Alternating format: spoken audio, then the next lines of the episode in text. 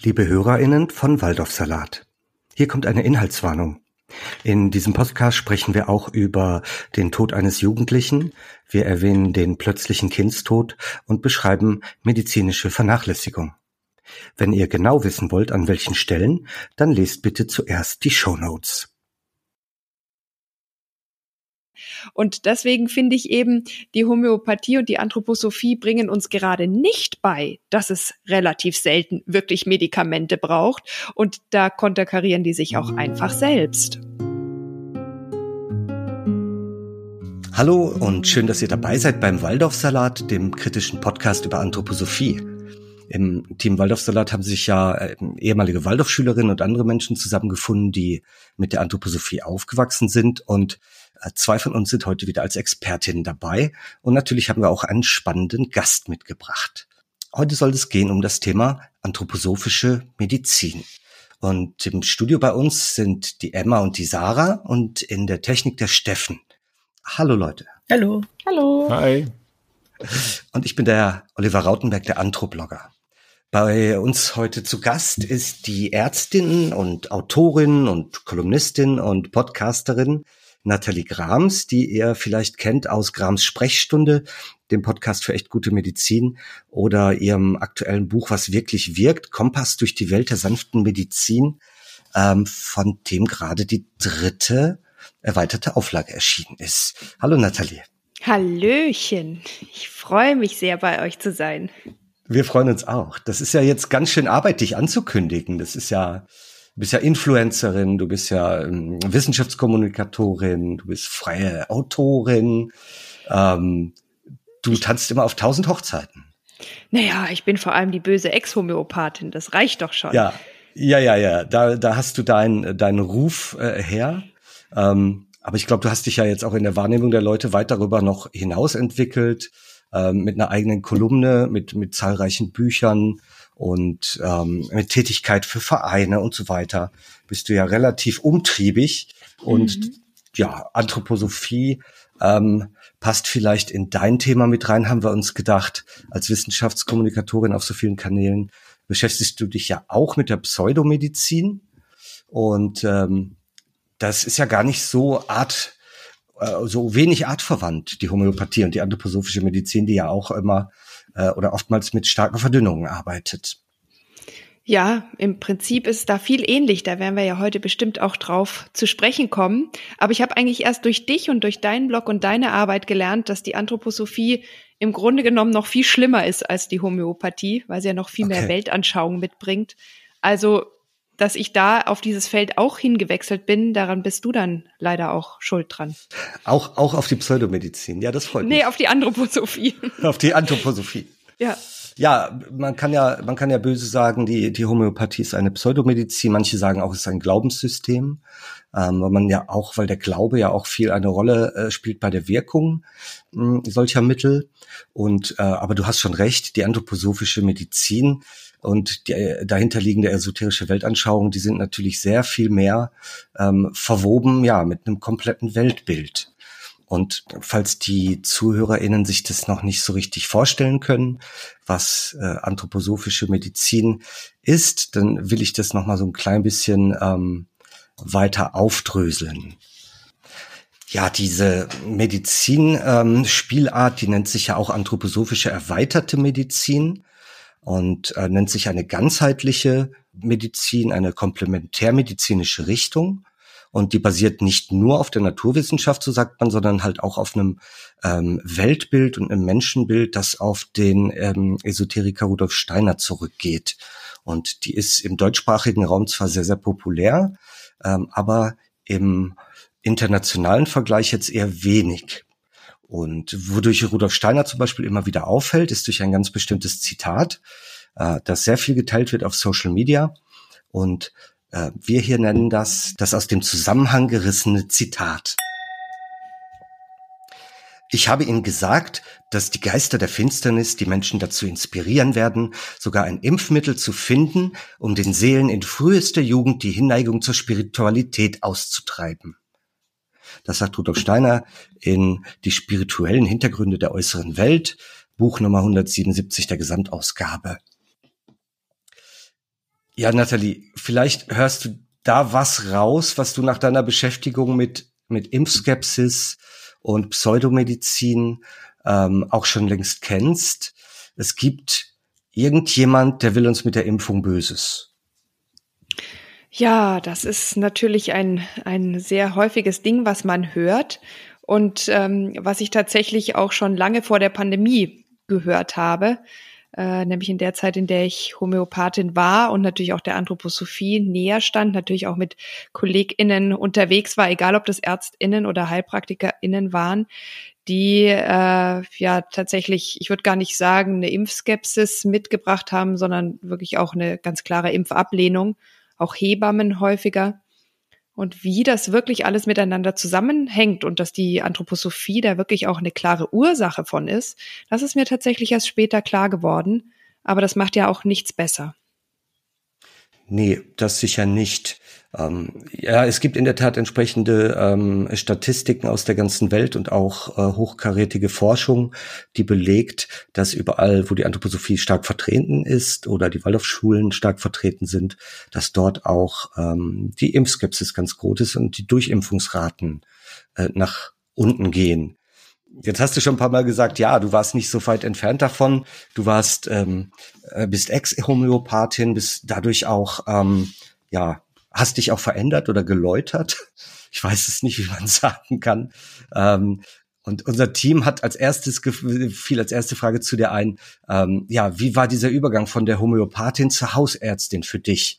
Obwohl du jetzt vielleicht sagen würdest, es war ja nicht nur der Übergang von dem einen zum anderen, sondern da hing noch mehr dran. Ja, absolut. Also ähm, für mich war ja tatsächlich damit auch verbunden der Verlust einer Weltanschauung, eines Glaubenssystems, in dem ich mich befunden habe, ohne es zu merken. Ich habe ja gedacht, die Homöopathie, die Anthroposophie, das ist so eine Art Add-on, das ist so eine Art Zusatzwissen, ähm, das lässt sich super verbinden äh, mhm. mit dem, was ich in der Medizin, in der Wissenschaft gelernt habe. Das widerspricht sich auch nicht, weil es quasi zwei komplett verschiedene ähm, Pfade sind, auf denen ich mich da als Ärztin bewegen kann. Aber ich kann da im besten Fall Synergien draus gewinnen, die meinen PatientInnen zugutekommen. Und das habe ich ja wirklich sehr, sehr lange geglaubt. Ich hatte meine komplette Praxis und ärztliche Tätigkeit darauf ausgerichtet. Und es war mit der Entscheidung, damit aufzuhören, nicht nur die Praxis weg und auch sozusagen meine ärztliche Tätigkeit, sondern vor allem dieses Glaubensgebilde. Ich habe ja an sowas geglaubt, wie, dass es mhm. Energien gibt und dass man durch Potenzierung irgendwas Wesenhaftes aus Pflanzen oder aus Mineralien äh, rausbekommen kann. Ich habe mich selbst damit behandelt, äh, natürlich auch in der Familie äh, dafür Werbung gemacht, so, ähm, weil ich so davon überzeugt war. Und ich hatte tatsächlich den Eindruck, dass das sogar die bessere Medizin ist. Also nicht nur mhm. komplementär oder irgendwie, mhm. ja, als Ergänzung, sondern tatsächlich eigentlich das Bessere. Manchmal braucht man auch die Schulmedizin in Anführungsstrichen, aber eigentlich ist das das Bessere und damit ist mir wirklich viel verloren gegangen durch die Entscheidung, da rauszugehen. Und ähm, es ist immer noch so, dass ein Teil von mir denkt. Also der Teil wird zwar kleiner und kleiner, je länger ich raus bin. Es wäre schon cool, wenn das alles funktionieren würde. Dann könnte ich einfach zurück. Ja, das wäre irgendwie total schön.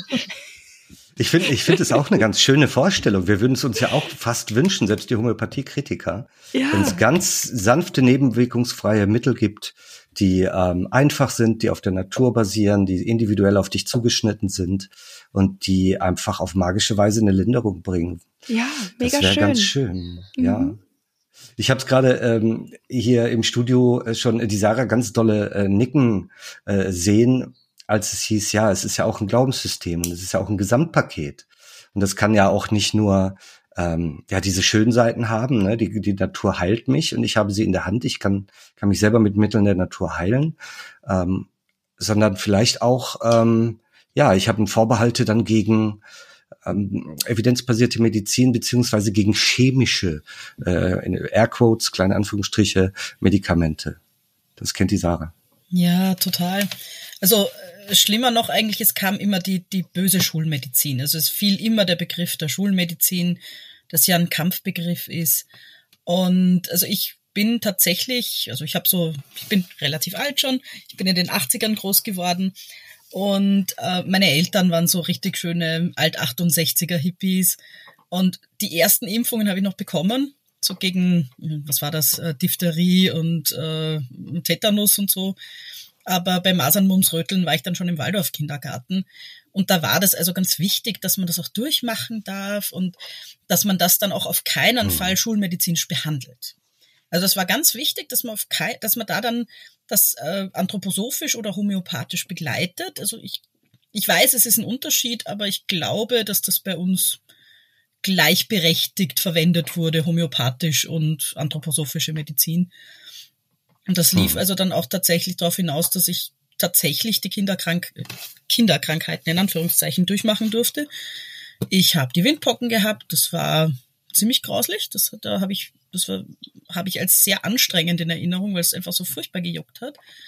Masern habe ich zweimal bekommen. Und das oh. Schlimmste war aber Mumps, weil ich tatsächlich sechs Wochen lang mit Mumps im abgedunkelten Zimmer lag. Ich war auch gar nicht in der Schule. Ich habe dann schon Briefe aus der Schule bekommen. Und als ich dann, äh, natürlich durfte da auch gar nichts äh, tatsächlich medizinisch äh, behandelt werden, sondern das musste also begleitet werden, mehr oder weniger. Das ist, mhm. Man durfte auch kein Fieber senken. Und da bin ich im Nachhinein unglaublich grantig auf die Ärzte, die da meine Mutter so schlecht beraten haben. Mhm. Die das vielleicht sogar, wenn sie anthroposophische Ärzte waren, im, wie soll ich das formulieren, im besten Glauben gemacht haben, weil die das ja für das Richtige hielten für deine Entwicklung und ähm, ja, bestimmt. Ja, das ist deren besondere Erweiterung der Medizin zu sagen, wir sehen da einen Sinn in Krankheiten. Ähm, Krankheiten sind eine Art sinnhaftes Schicksal und es geht mehr darum, die Krankheit zu erleben oder durchleben, um äh, eine gewisse Höherentwicklung danach zu erleben oder einen Entwicklungssprung, auch in spiritueller Weise ähm, und nicht so sehr die Krankheit zu vermeiden oder zu umgehen oder ähm, niederzudrücken. Ja, also diese und da sehe ich auch, wie du es schreibst, so ein Leitpotenzial. Ja, diese Entwicklungssprünge, die wurden dann auch immer ganz groß, äh, äh auch so ja, ange äh, nicht angekündigt, sondern heraustrompetet und herausgestrichen. Ja, und jetzt ist sie so gewachsen und schaut sich an, sie schaut so erwachsen jetzt aus. Also das war dann auch immer ganz wichtig, diese Entwicklungssprünge nach den Krankheiten. Mhm. Ja, das ist eine, eine These, die sich sehr weit verbreitet. Natalie kennt die sicherlich auch. Ähm, nach, nach den sogenannten Kinderkrankheiten, die natürlich sehr gefährliche, mitunter tödliche Krankheiten sind und nicht verharmlost werden sollten. Ähm, nach dem Durchleben der Krankheiten macht man Entwicklungssprung. Und ähm, der ist aber wohl nicht messbar. Und das ist ähm, das Bundesgesundheitsministerium hat es, glaube ich, sogar auf seiner Webseite und hat gesagt, diese These, die aus der Anthroposophie stammt und sehr verbreitet ist, die ist nicht wissenschaftlich belegt.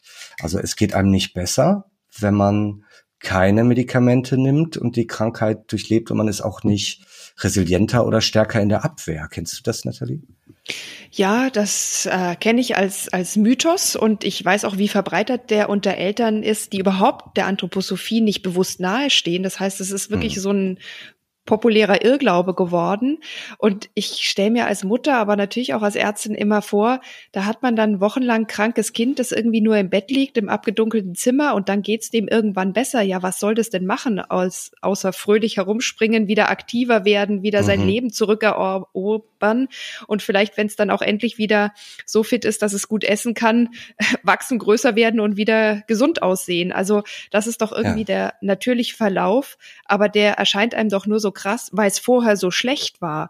Und ich habe mhm. manchmal auch das Gefühl, das muss so gehypt werden, damit man dieses Schlechte vorher verdrängt oder überschreibt oder irgendwie ummünzt in auch letztlich was Positives. Und wenn ich sowas höre wie mit Masern durchgemacht oder so und danach ist man irgendwie stärker, gerade bei den Masern wissen wir ja, dass die zu einer Art Immunamnesie führen können. Also dass das Immunsystem mhm. vergisst, dass es gegen manche Erreger schon immun war oder zumindest teilimmun und dass man dadurch wieder schlechter immunisiert ist und damit natürlich auch ein größeres Krankheitsrisiko hat. Oder auch ganz banale Dinge, dass man einfach durch solche wiederholten Infektionen auch zum Beispiel eine Schwerhörigkeit davontragen kann, ähm, womit man vielleicht sein ganzes Leben lang zu kämpfen hat. Da erschließt sich mir jetzt einfach nicht, was da das Positive sein soll und wo da die höhere Spiritualität drin liegen soll. Ich finde, das ist einfach eine Behinderung, die man erwirbt, die einen mitunter wirklich Lebensqualität kostet. Und das ähm, macht für mich dieses, äh, diese Tatsache, dass so viele Menschen das immer noch glauben, so wahnsinnig schwierig. Das ist wirklich einer der wenigen Punkte, die mich so ein bisschen aggressiv in der Aufklärungsarbeit machen. Hm, hm. Weil es auch direkte Auswirkungen hat. Und es ist erst ein paar Jahre her, da ist auch noch ein, ein äh, Teenager hier äh, bei uns in Nordrhein-Westfalen an den Spätfolgen der Masern gestorben. Und sowas ist dann ganz ähm, tragisch, finde ich, weil es halt ähm, impfpräventible Krankheiten sind. Und das Bild von der ja, notwendigen Krankheit scheint nicht rauszugehen aus den Köpfen. In der Anthroposophie kommt da dazu natürlich eine ähm, Vorstellung von Reinkarnation und Karma. Also ich werde mehrfach geboren und ich nehme Aufgaben von einem Leben mit ins andere. Das ist mein karmisches Schicksal. Und dazu gehören offenbar für viele Anthroposophen auch und Anthroposophinnen auch die Krankheiten bis hin zu den Behinderungen. Und da ist vielleicht gar nicht so sehr Unterstützung angesagt, sondern eigentlich eine Begleitung in dem Leid. Und das Leid muss aber durchlebt werden. Und dann reinigt man sich, dann wird man im nächsten Leben zu einem besseren Menschen und bringt auch die Menschheit soweit, somit voran. Ähm, mir ist allerdings kein Fall bekannt, wo die Durchseuchung besser wäre als die Impfung. Und das kann man, glaube ich, von, ähm, ja, von den Kinderkrankheiten bis zu Covid-19 ruhig so festhalten. Jetzt, jetzt haben wir gerade gehört, dass das ist dann so, man hat eine schreckliche Zeit als Familie und hinterher geht's einem wieder besser. Ich erinnere mich an einen skandalösen Artikel im, im Magazin Erziehungskunst des Bundes der Freien Waldorfschulen von der Masernberg-Tour. Ähm, viele Skeptiker haben davon schon mal gehört. Ähm, eine Mutter ist mit ihren Kindern, die haben schwer die Masern und haben ganz hohes Fieber. Ähm, und dann muss irgendwann der Notarzt kommen und so ein Seuchenschutzteam muss die Kinder ins Krankenhaus bringen. Das Fieber senken, alles, was die Mutter nicht gemacht hat, weil sie das ja durchleben wollte. Und im Fazit schildert sie das dann als ganz tollen Ausflug. Man hatte mal wieder Zeit mit der Familie was zu machen. Man ist näher zusammengerückt. ähm, oh und man, das, ja, es ist wie eine Bergtour, die zwar anstrengend ist, aber danach geht's einem besser und man hat den Höhepunkt überschritten und aus eigener Kraft und so weiter. Ich habe mich, ähm, ich muss, ich muss kurz eingrätschen, Oliver. Ich sehe ähm, dich, ich sehe dich äh, äh, zucken. ja, ich, äh, ich, ich zucke, weil ich auch diesen Artikel so gut kenne und öfter gelesen habe und mir mal dachte, wenn es der Mutter wirklich so wichtig ist, warum geht sie mit ihren Kindern nicht einfach auf den Berg?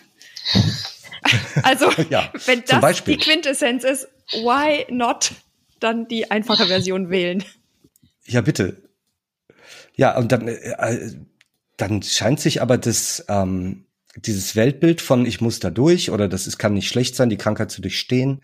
Vielleicht auch so eine Verklärung der Vergangenheit. Wir haben das alle gehabt, wir sind ja auch noch da. Das können aber nur Leute sagen, die noch da sind. Und die, die nicht mehr da sind, die reden das halt nicht. Und das kann bis in eine Angst gehen, wirklich vor Impfungen, eine Angst gehen vor medikamentöser Behandlung. So höre ich das hier von den, von den Ex-Waldis und von, ja, von unserem Team ganz oft. Mhm. Also ich was ihr gerade gesagt habt, ähm, was für mich nochmal so eindrücklich ist im Rückblick auf meine Kindheit, wie hohe Risiken da eingegangen werden, wie normal das für mich ist, so schwer krank gewesen zu sein. Oder es war mal normal, mittlerweile nicht mehr so, aber wo man immer so abwägt, wann ist der Punkt, wo man doch Medizin geben muss, aber der muss so lange wie möglich irgendwie hinausgezögert werden. Mhm. Und ähm, ja, die böse Schulmedizin, die unbedingt vermieden werden muss, ist quasi immer noch schlimmer als das, was ich gerade durchlebe, nämlich 40, 41 Grad Fieber zu haben. Alles fühlt sich furchtbar an. Ich krieg schon irgendwie gestörte Körperwahrnehmungen so. Und ich habe auf jeden Fall eine Angst vor, vor Medizin und vor Impfungen davon mitgenommen. Ich habe ähm, ich hatte, es gab dann irgendwann mal die HPV-Impfung, da war ich gerade mhm. jugendlich und die wollte ich dann, weil ich irgendwie, also Krebs ist ja auch schlimm, das war mir schon auch klar, aber das, ähm, ich habe es nicht geschafft. Das gab drei Impfdosen, die man kriegen musste und ich habe zwei bekommen und da kursierten auch so viele Gruselgeschichten, auch in der anthroposophischen Szene über Mädchen, die danach tot umfallen und so. Und ich habe dann die dritte Impfung nicht nehmen können, weil ich so eine Panik hatte. Ähm, mhm. Und ich ärgere mich wahnsinnig heute darüber, dass ich da irgendwie weniger gut geschützt bin, weil, weil da eine Angst da ist. Oder zumindest, wenn keine Angst, dann immer die Frage, ja, brauche ich das jetzt wirklich? Muss es wirklich sein? Und nicht so die Idee, oh, ich könnte jetzt auch einfach was nehmen und es ging mir besser und alles wäre leichter. Das, das gab's gar nicht. Ja, offenbar existieren zwei, zwei Extreme. Ne? Ähm, die Menschen, die oder vielleicht ist es sogar die, zwei Seiten der selben Münze. Es gibt ja Menschen, die sagen, ja, immer gleich Chemie nehmen für alles und so weiter. Das kann sich aber verkehren in die Situation, dass man ähm, gar keine Chemie mehr nimmt. Also mir hat eine Leserin mal geschrieben, ich bin Mitte 50, ich habe meine erste Schmerztablette genommen und ich immer Angst davor hatte. Und jetzt bin ich sowas von erstaunt, das Zeug wirkt und ich sitze am Sofa und ich habe keine Schmerzen mehr und weine fast ob der Erfahrung, die ich jetzt gemacht habe, weil warum habe ich mir das vorenthalten oder verwehrt? Und die hatte bestimmt nicht bei jedem Quatsch was eingeworfen oder hätte. Sarah. Also bei mir war es nicht die erste Schmerztablette, an die ich mich erinnere. Bei mir ist es das erste Antihistamin. Ich bin ziemlich allergisch gegen, gegen Tierhaare und ich kann mich hm. total mhm. gut dran erinnern, was das für ein Ding war, wenn wir mal, als, als ich ein Kind war, wenn wir mal irgendwo zu Besuch waren, wo es eine Katze gab oder einen Hund oder Meerschweinchen oder irgendwas Haariges. Und dass das Einzige, was ich machen durfte, war Wasser durch die Nase hochziehen. Das sollte helfen. Und später hatte ich, glaube ich, auch ein Salzwassernasenspray und für ganz schlimme Notfälle hatte ich dann äh, ein Asthma-Spray.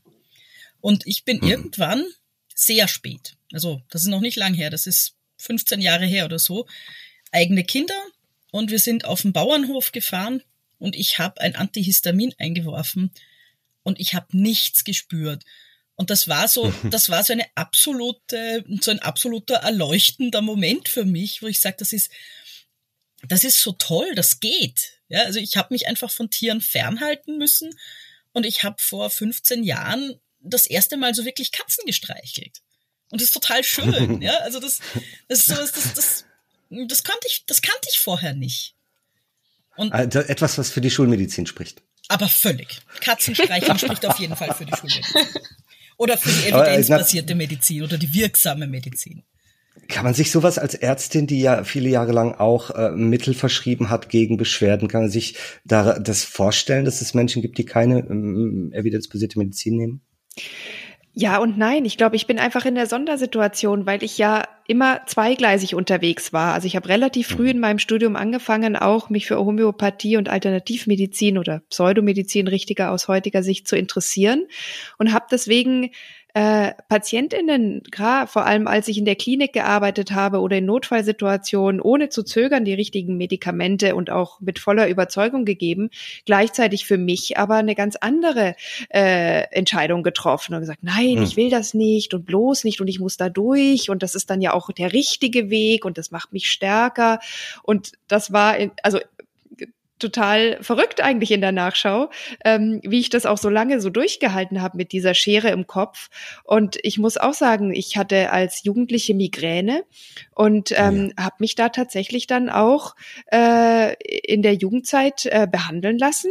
Da war das deutlich besser, dann aber in meiner Homöopathie und Anthroposophiezeit das weggelassen, unendlich gelitten natürlich. Und danach äh, hatte ich das Glück, dass es äh, mit der ersten Schwangerschaft weg war und nie wieder kam.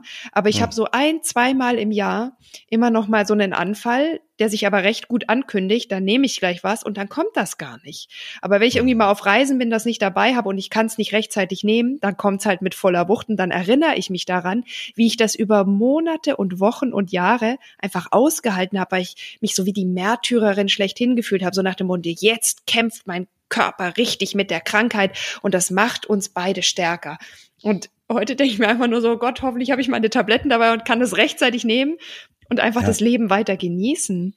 Insofern, ich kann es mir vorstellen und gleichzeitig nicht und bin zum Glück lange genug raus, aber so ein Rest schlechtes Gewissen, das kann ich Sarah und Emma gut nachfühlen, habe ich immer noch. Bei jeder Impfung, bei jedem Medikament muss das wirklich sein.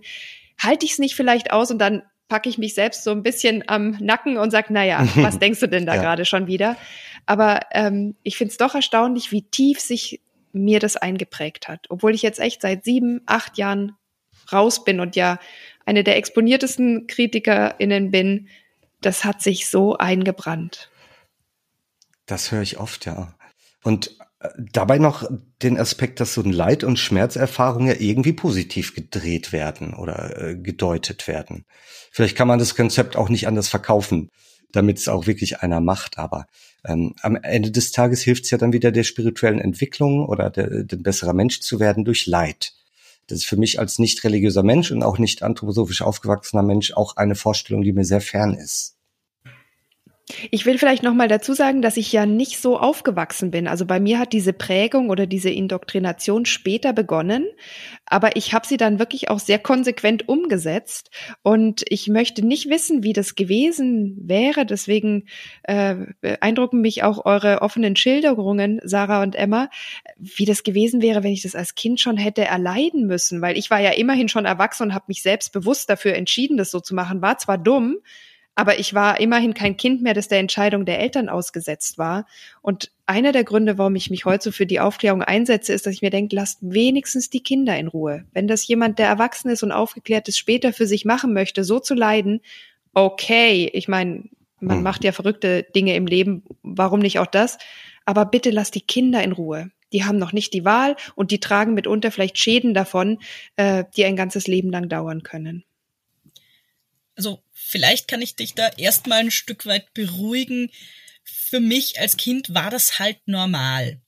Also das ist nichts, das ich als Kind erlitten habe, im Nachhinein ja, aber währenddessen, das war halt normal, das ist der Umgang mit Krankheiten. Und das andere, ich bin jetzt seit 30 Jahren draußen, das geht nicht weg. Das, also so ganz weg geht das nie, ich erwische mich immer noch dabei. Und ich habe mit 15 der ganz gesamten Esoterik wirklich den Rücken gekehrt, inklusive Religion, inklusive allem. Das war ein sehr starker oh. Schnitt, aber äh, das, das geht nicht so schnell. Also ich kann dir jetzt versichern, in, drei, in 25 Jahren selten, aber du stolperst trotzdem noch über Sachen, die einfach, ich, wo du sagst, nee, warum eigentlich? Ja. Mich, mich würde interessieren, wo dieses Mindset oder diese Weltanschauung ähm, dann wirklich sowas auslöst am Ende des Tages, dass man äh, eine ungern eine Tablette nimmt, nicht gerne zu einem konventionellen beziehungsweise evidenzbasierten Mediziner geht, dass man sich vielleicht am äh, Ende gegen Impfungen stellt oder gegen Betäubungen oder ich weiß es nicht. Ähm, diesen Weg, ähm, wie kommt man dahin? Und da einmal klar, Reinkarnation und Karma haben wir genannt, so als, als Schicksalsaufgabe. Ähm, dann ist es natürlich auch so, dass man stark auf das Natürliche setzt und das Künstliche nicht haben will. Also natürliche Medizin, natürliche Stoffe und im Gegensatz dazu natürlich die Chemie, in Anführungszeichen, aus der wir alle bestehen, ähm, dass man so Dualismus aufmacht. Das eine ist der gute Weg, das andere ist der schlechte Weg. Und vielleicht kommen dann auch noch so ein paar Verschwörungstheorien mit rein. Ne? Big Pharma hat ja kein wirkliches Interesse, uns äh, gesund zu machen, aber in unserer eigenen Hand liegt es, äh, mit ganz einfachen Mitteln das zu lösen, wenn man nur weiß, wie. Ja. Das sind vielleicht so Faktoren, die dazu führen, dass man am Ende in so einem Mindset ist. Oder wie seht ihr das? Ja, ich habe manchmal auch das Gefühl, das ist auch so eine sehr deutsche Eigenart, so was Calvinistisches. So man märtyrert sich so durchs Leben, weil es ja eh alles ja. ein Jammertal ist. Und dabei erlegt man sich noch eine wahnsinnige Selbstdisziplin auf. Also vielleicht bin ich da jetzt sehr klischeehaft, aber ich hatte irgendwie das, das Gefühl, das macht schon auch noch mal so den extra Kick hier aus.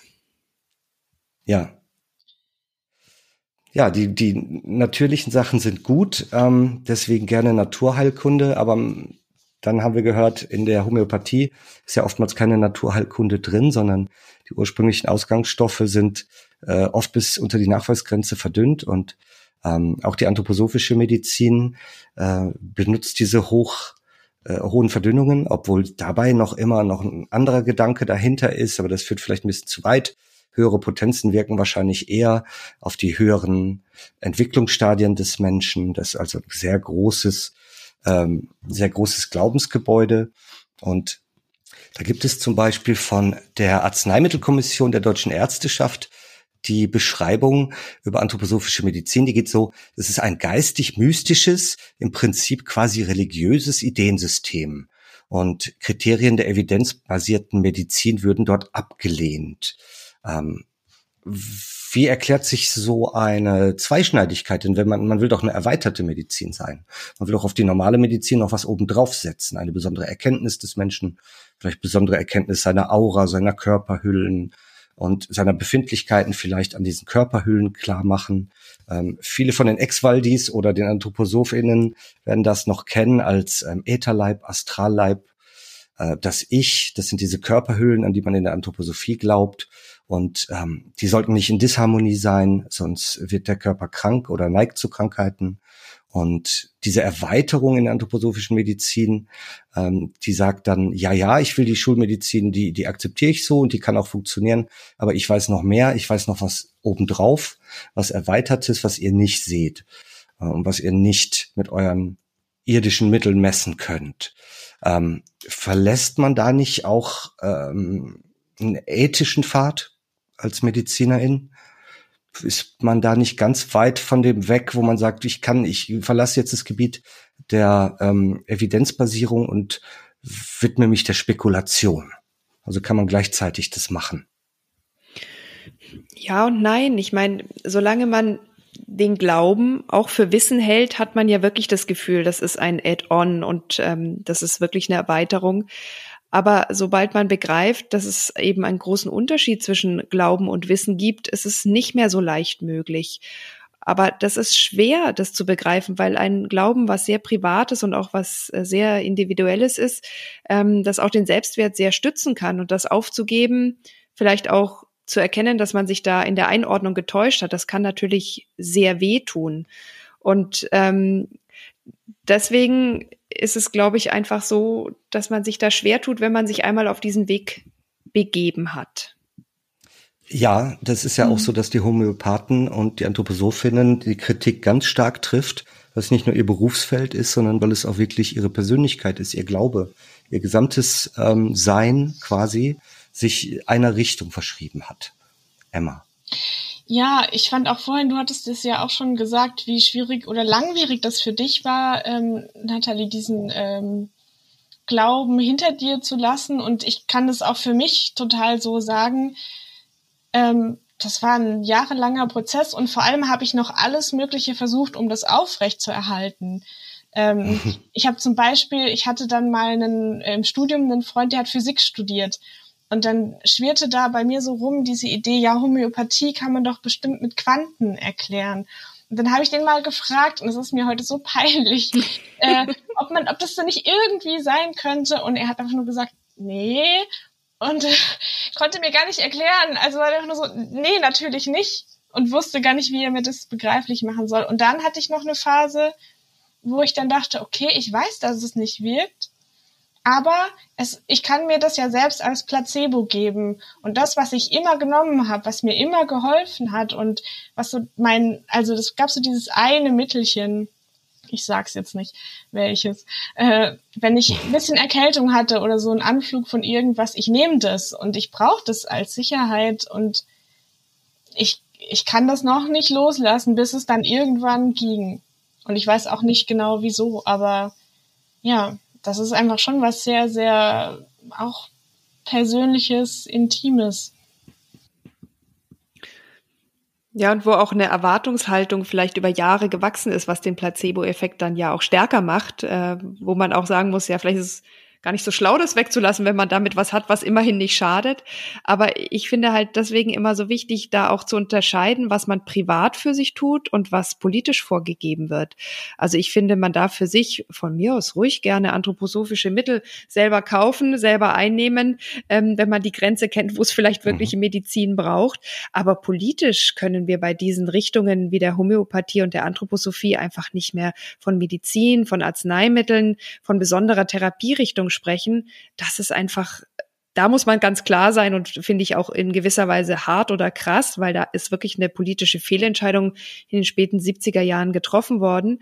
Aber im Persönlichen würde ich das nie jemandem ausreden, der davon in irgendeiner Weise profitiert, wenn ich so das Gefühl habe, damit steht jetzt nicht so ein, oder da steht jetzt nicht so ein riesiges Glaubensgebilde dahinter, sondern eher so eine ganz praktische, pragmatische Haltung.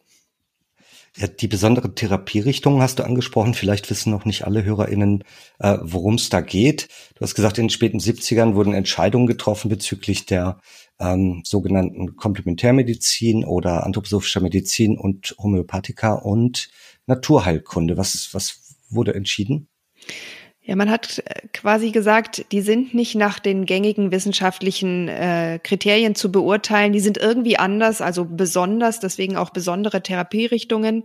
Da machen wir eine Ausnahme. Man hat ja nach dem Kontergan-Skandal ähm, gesehen, man darf nicht die Hersteller äh, allein lassen mit der Beurteilung von Wirksamkeit und Sicherheit, sondern da muss es ganz klare gesetzliche Bestimmungen geben, damit sowas nie wieder passiert und hat den Herstellern sehr strenge Regeln auferlegt, ähm, wie sie nachweisen können, dass ihre Medikamente wirksam und sicher sind.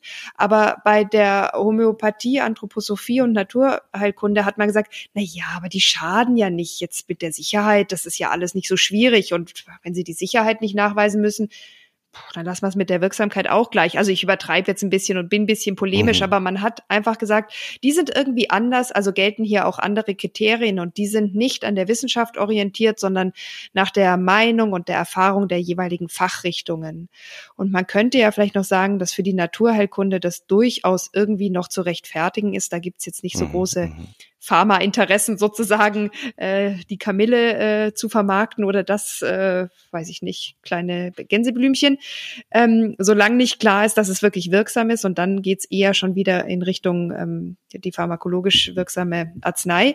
Ähm, aber für die Anthroposophie und die Homöopathie als wirkliche Glaubensrichtungen war das nie gerechtfertigt und ist einfach heute so nicht haltbar. Ähm, und ich denke auch, wenn man hier den Status eines Arzneimittels aberkennen würde, würde das auch endlich diese ja, Glaubensgebäude richtig positionieren. Das heißt ja immer noch nicht, dass man die dann verbietet oder dass man darauf komplett verzichten sollte. Aber die Position ist einfach klarer. Und ich denke, dass die Wissenschaft uns hier schon hilft bei dieser Neupositionierung und auch eindeutig hilft. Also unterm Strich kann man sagen, diese ähm, hochverdünnten Mittel, die brauchen keine Wirknachweise beizubringen und sie müssen keine Studien vorlegen, obwohl sie das könnten und können ihre Mittel, äh, sagen wir mal, nach einem Registrierungsprozess einfach auf den Markt bringen. Ja, es gibt das ist noch eine Regelung, die schon ähm, bald äh, aus, von aus 79 irgendwo die Richtung, also schon sehr lange besteht und nie richtig geändert wurde.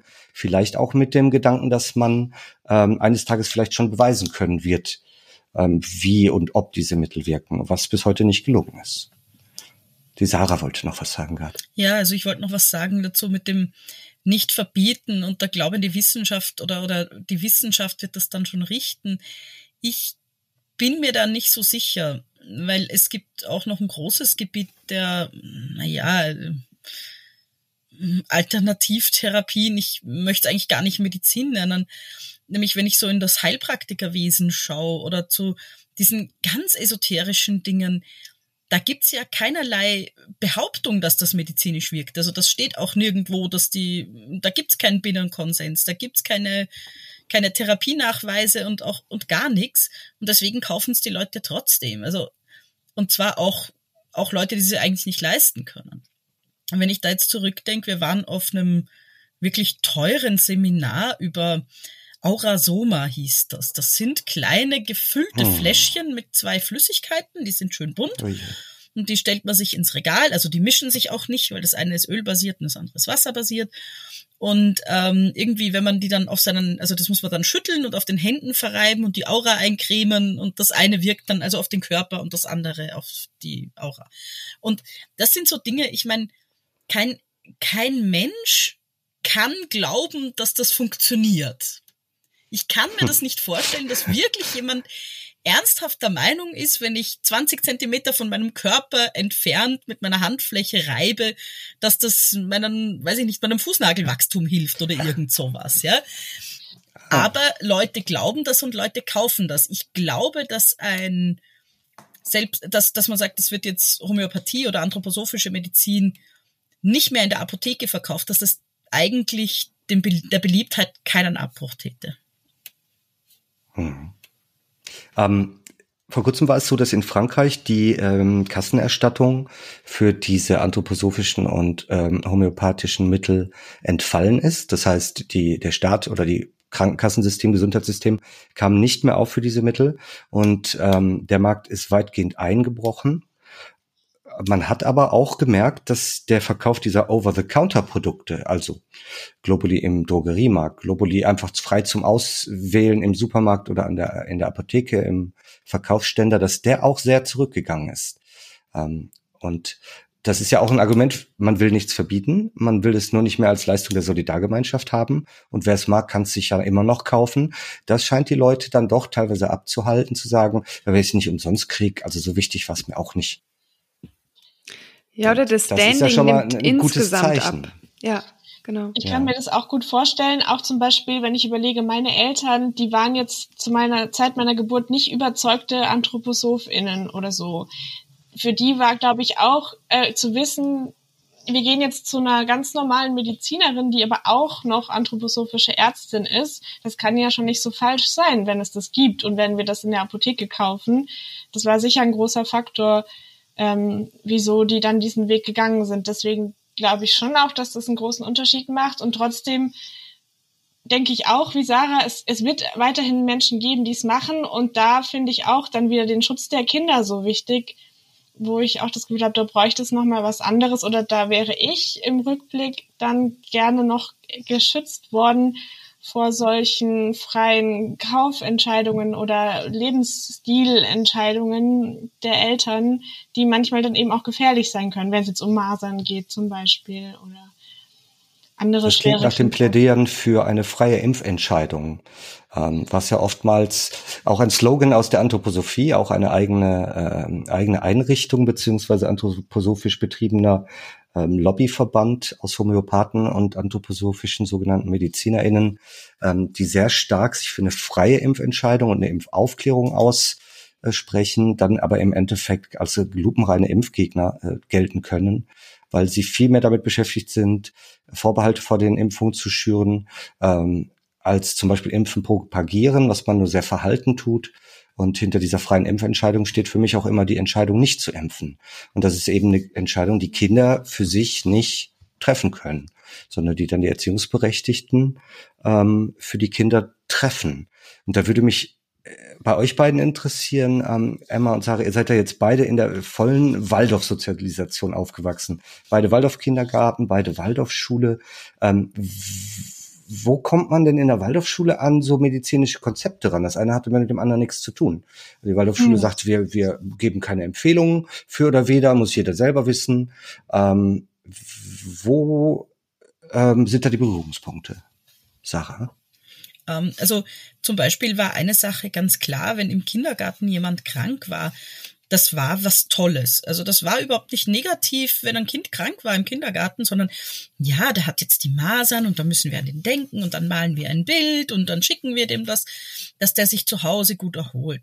Also das war überhaupt nicht so negativ behaftet, wenn ein Kind mit Masern zu Hause bleibt, wie das ja heute eigentlich schon ist, dass man sagt, oh nein, der Arme, der hat die Masern, ich hoffe, es geht ihm gut, sondern das war so ein, wir malen jetzt zusammen ein Bild und der macht jetzt diesen Weg durch. Also das gab's schon. Oder hast du das mhm. anders erlebt, Emma? Ich kann mich da gar nicht so gut dran erinnern, wie das allgemein das Bild war. Ich meine, für mich selber war das äh, so. Und ich frage mich auch, wie das eigentlich äh, genau in unsere Familie kam, dass wir dann eben bei anthroposophischen Kinderärzten waren. Die wurden halt im Kindergartenumfeld so empfohlen von den anderen Eltern.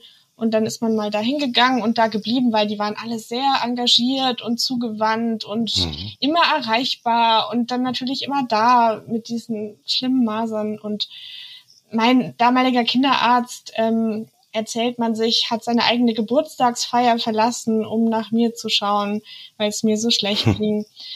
Und dann stand eben bei meinen Eltern im Regal die Kindersprechstunde, diese anthroposophische ähm, Medizin ich, ja. in großen Anführungszeichen Ratgeber, ja.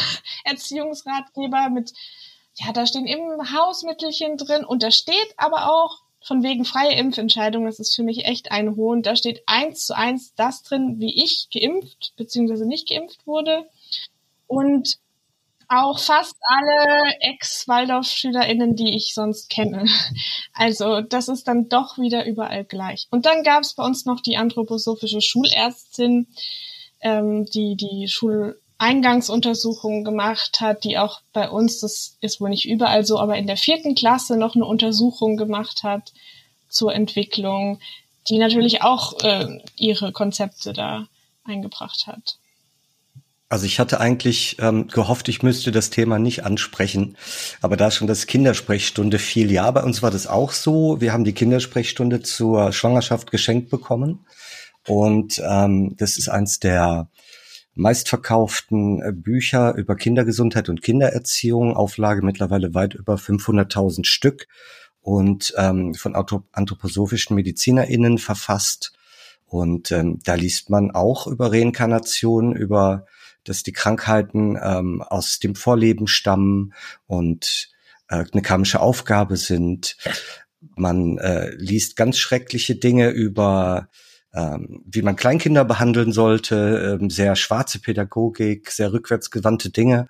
Und neben dem ganzen Haiti-Taiti und Naturheilkunde sind natürlich auch die, äh, die Mittelempfehlungen immer aus der Pseudomedizin, Fieber immer zulassen, ähm, das richtige Füttern und bis hin zu so schrecklichen Dingen wie, wenn es ähm, wenn es mit der Schwangerschaft nicht funktioniert hat oder es sogar zu einem plötzlichen Kindstod kommt, dann gilt das als fehlgeschlagener Reinkarnationsversuch. Und das ist doch mal ein Weckruf an die Eltern, sich mal mehr mit der geistigen Welt quasi zu befassen. Also ähm, ich bin froh, dass sicherlich die wenigsten Menschen, die dieses Machwerk besitzen, das komplett gelesen haben. Und nur mal situationsbedingt, wenn das Kind ein Schnüpfchen hat, dann mal nachgucken, Schnüpfchen. Ähm, und ich hoffe, dabei bleibt es auch. Aber alles andere, was da drin steht, sind wirklich menschenverachtende Positionen, die wir ja heute auch schon gehört haben. Leid ist wichtig, Krankheit ist wichtig. Bitte durchleben, ähm, mhm. bitte keine böse Schulmedizin und dann auch, ja, vielleicht kommt man in der in der Waldorfschule dann halt auch über solche Kreise, über Aushängeflyer und die ähm, Schulmedizinerin oder äh, wie heißen die bei euch? Kinder. Ich komme nicht auf den Begriff. Schulärztinnen einfach nur. Ähm, es gibt auch so Krankenpflegerinnen nochmal in Schulen speziell. Die heißen aber anders, komme ich nicht drauf. Ähm, und über die schleichen sich solche Impfempfehlungen zum Beispiel ja dann auch in den Schulbetrieb.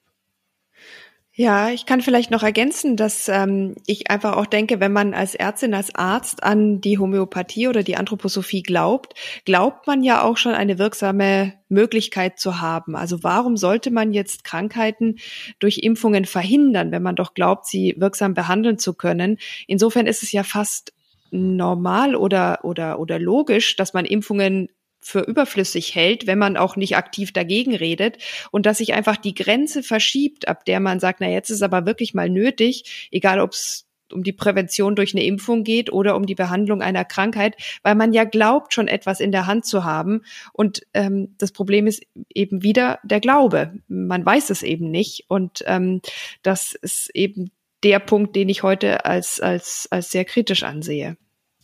Mhm. Emma? Da gibt es ja auch die Überzeugung, ähm, Kinderkrankheiten oder diese Krankheiten sind nur deshalb so schlimm, weil man sie heute gar nicht mehr wirklich kennt, weil sie niemand mehr hat und wir damit gar keine Erfahrung haben als Ärzteschaft.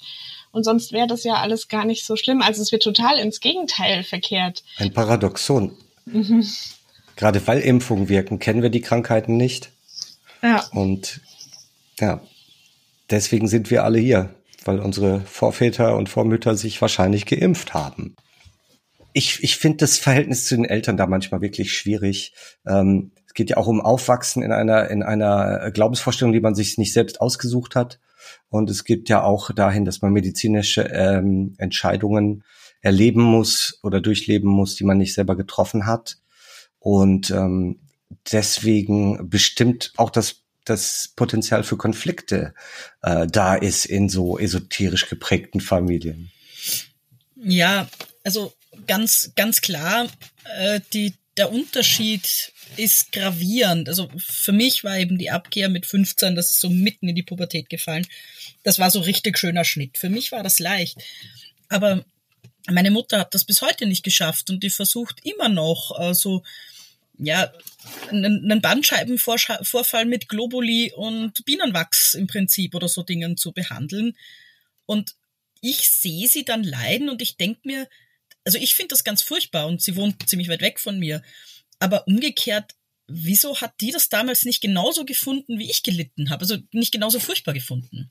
Das ist für mich das, was so, so ein bisschen offen bleibt. Ich meine, sie ist ein erwachsener Mensch, sie trifft ihre eigenen Entscheidungen und ich sehe sie leiden und ich finde das schlimm. Und umgekehrt war ich ein kleines Kind und sie hat mich leiden gesehen und die muss es doch mindestens genauso schlimm gefunden haben. Warum hat sie es dann nicht einfach behandelt? Weil ich meine, gerade Fieber senken kann man ja, also das ist jetzt auch nichts Böses. Doch ganz böse. Fieber immer zulassen bis ans Maximum. Ich habe gehört, das Eiweiß bildet sich um oder sowas ja, Tolles oh passiert ja. dann. Oh, ja, also, ne, darf ich kurz erklären. Das Kind hat ähm, mütterliches Eiweiß und es muss dann durch die Fieber ähm, Kämpfe seiner quasi frühen Kindheit das in eigenes Eiweiß umschmelzen, damit es sein eigener Mensch wird, damit es sich gut inkarnieren kann und diese Symbiose irgendwie aufgibt. Notiz an die Technik, das wird nicht geschnitten.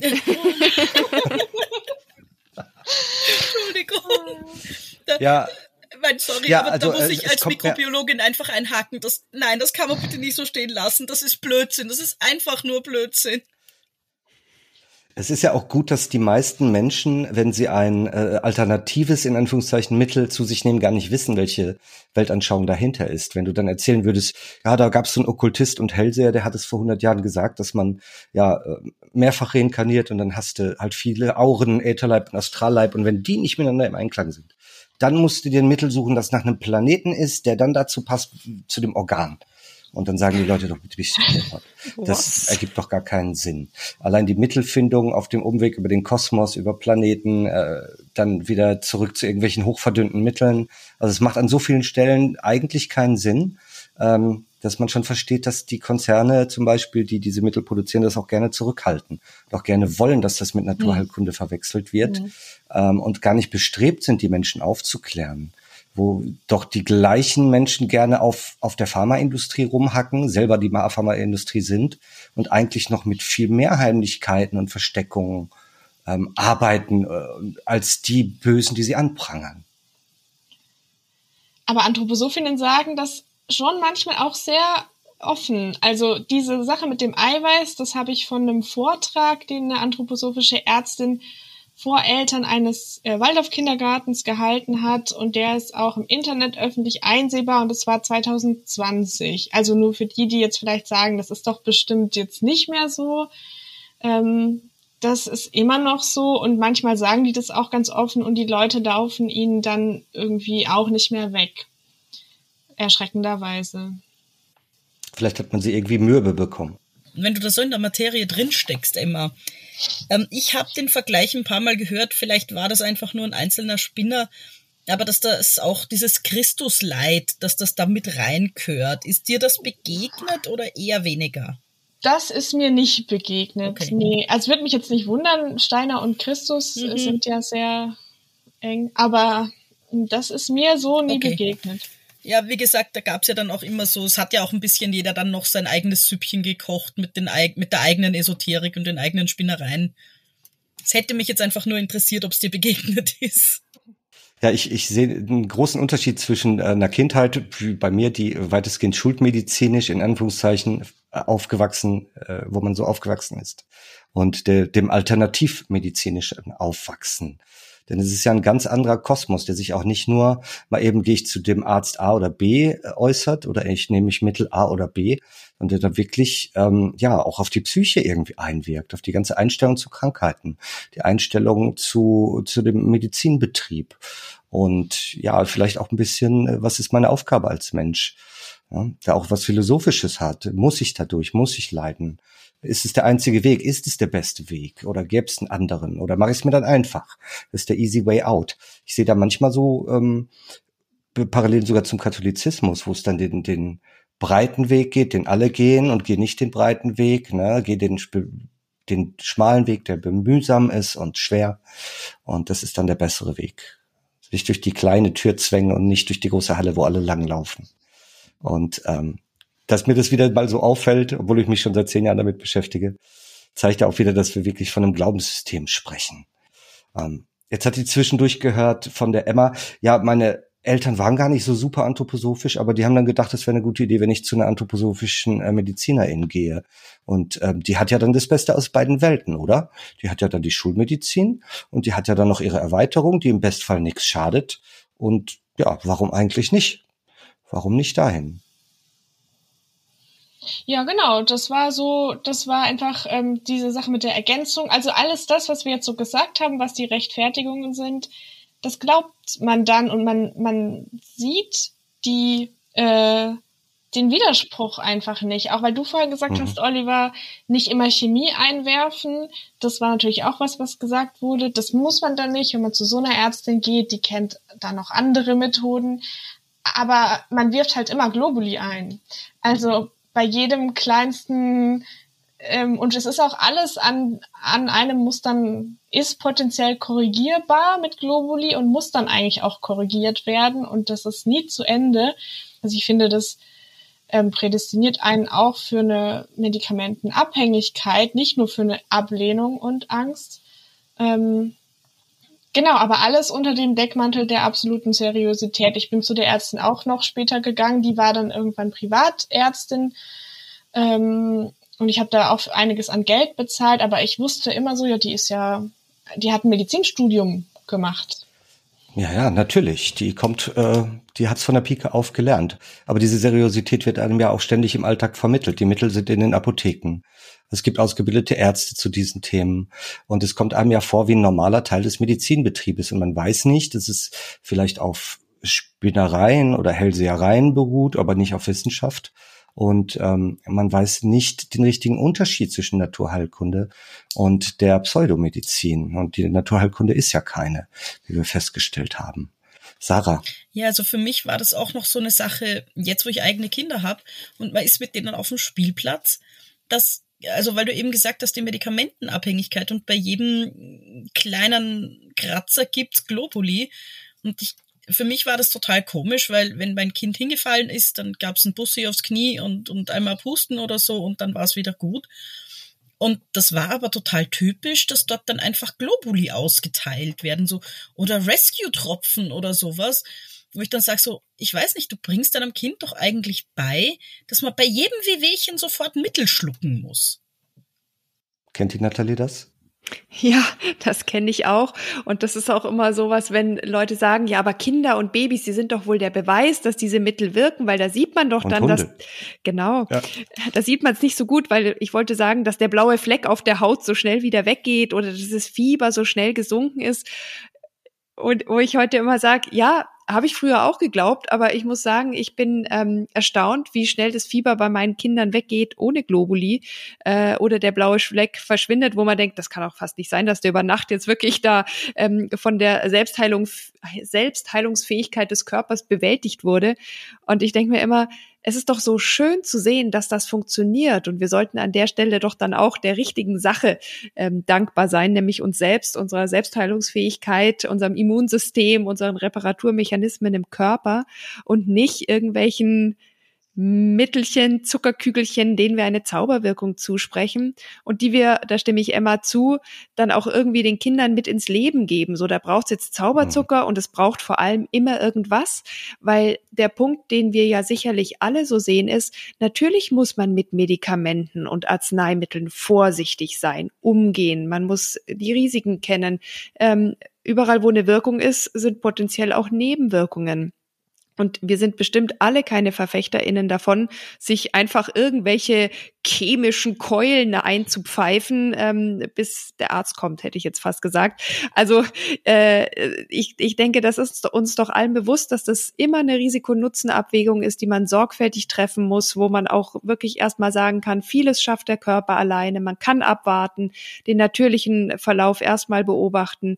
Aber wir wissen eben auch, dass es eine Grenze gibt, wo es der Körper nicht alleine schafft und wo man ihm mit tatsächlich wirksamer Medizin, die das bewiesen hat, auch helfen kann oder zumindest Linderung verschaffen kann.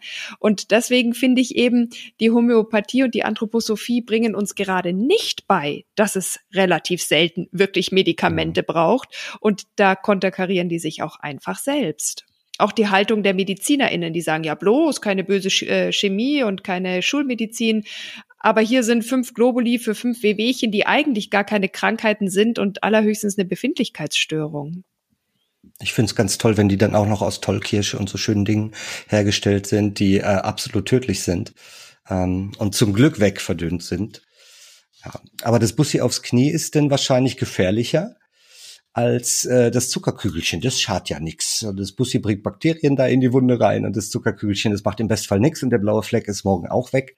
Ähm, aber ja, man glaubt daran, man muss immer was einnehmen und man glaubt daran, dass es bevorzugte Mittel gibt mit einer geheimen Fähigkeit ähm, und dass die anderen konventionellen Mittel weitaus unterlegen sind. Und dann haben wir ja heute gehört, kommt man in so ein Mindset vielleicht rein, ähm, dass konventionelle Ärzte, konventionelle Medizin oder gar Impfungen abzulehnen sind. Habt ihr eigentlich eure Impfungen soweit nicht bekommen, nachgeholt schon? Hm. Mhm.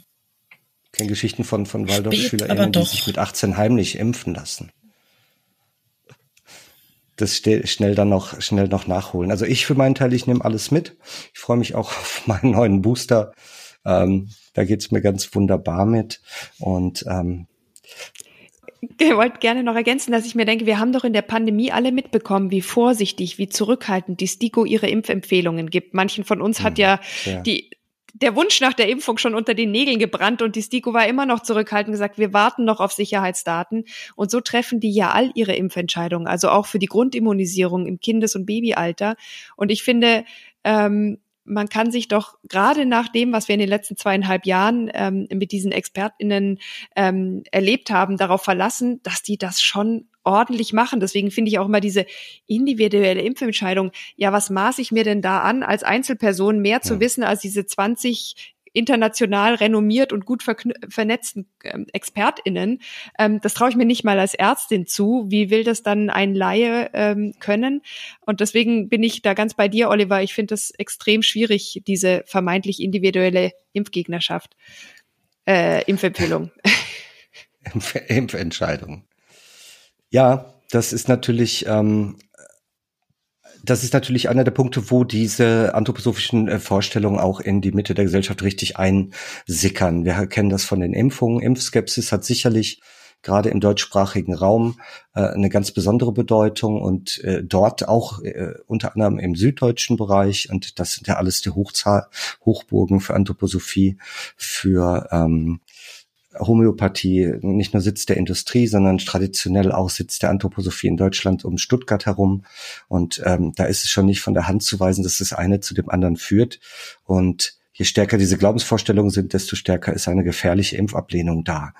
Ähm, das hören jetzt die AnthroposophInnen gar nicht gerne und würden sagen, wir empfehlen ja, äh, wir verbieten ja nichts und wir sagen auch nicht, macht nicht. Wir sagen aber auch nicht, macht es, sondern zählen nur die negativen Folgen auf. Und das wäre ja dann keine quasi keine Empfehlung. Und wie du schon sagst, ich kann das von meiner YouTube-Universität her auch nicht immer beurteilen. Ich verlasse mich dann wirklich auf Fachleute, die es besser wissen und maße mir auch dann nicht an, ähm, dass ich das anders kann.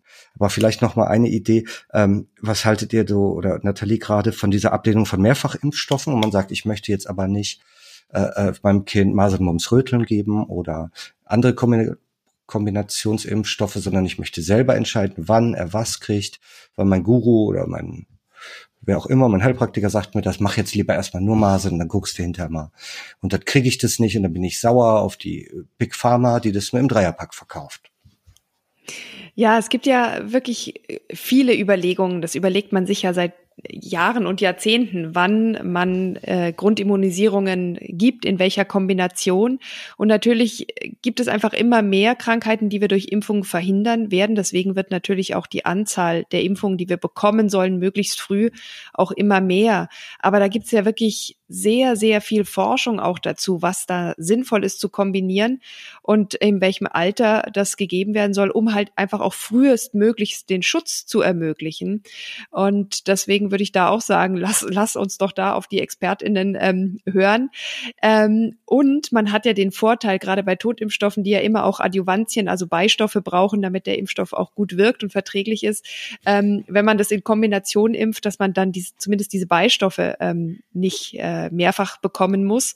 Und ich war mal auf einer Vorlesung mit einem Immunologen, der gemeint hat, also in der Muttermilch oder in der ersten Banane sind mehr Antigene drin als in jeder Impfung oder auch ja. in allen Impfungen, die man im Kindesalter bekommt. Und ich denke, da muss man auch immer sich nochmal die Relation vor Augen halten. Wunderbar. Das könnte ich fast als äh, schönes Schlusswort nehmen. Ähm, und ja, vielen Dank für die angeregte Diskussion. Heute war es mehr eine Plauderrunde. Ähm, aber ich denke, wir haben viel gelernt. Wie ist das, in diesem Weltbild aufzuwachsen? Welche Auswirkungen hat das für mich? Und wie trage ich die vielleicht auch noch ins Erwachsenwerden oder Erwachsensein mit rein? Dann sage ich herzlichen Dank, liebe Nathalie, für deine Zeit und deine Expertise und natürlich auch äh, vielen Dank an alle Zuhörerinnen, die sich für unsere Themen interessieren. Ähm, schreibt uns gerne, wenn ihr Ideen, Fragen oder Kritik zur Sendung habt und äh, wenn ihr uns eine Freude machen wollt, dann hinterlasst doch bitte eine Bewertung für unseren Podcast dort, wo ihr ihn gefunden habt. Dann sage ich herzlichen Dank in die Runde und bis zum nächsten Mal. Tschüss. Tschüss. Tschüss. Tschüss. Vielen Dank.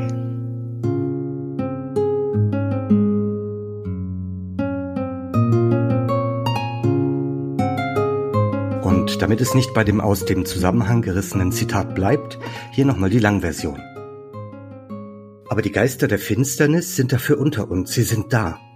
Wir müssen Wache halten, damit wir merken, wo sie uns begegnen, damit wir Anschauung darüber gewinnen, wo sie vorhanden sind. Denn das Gefährlichste in der nächsten Zukunft wird sein, sich unbewusst den Einflüssen auszuliefern, die ja doch da sind. Denn ob sie der Mensch kennt oder nicht kennt, das macht keinen Unterschied für ihre Realität. Vor allen Dingen aber wird es sich für diese Geister der Finsternis darum handeln, dasjenige, was nun auf der Erde sich verbreitet und in dem die Geister des Lichts in ihrer richtigen Richtung fortwirken können, das in Verwirrung zu bringen, das in falsche Richtungen zu bringen. Ich habe auf so eine falsche Richtung, die zu den paradoxesten gehört, schon hingewiesen.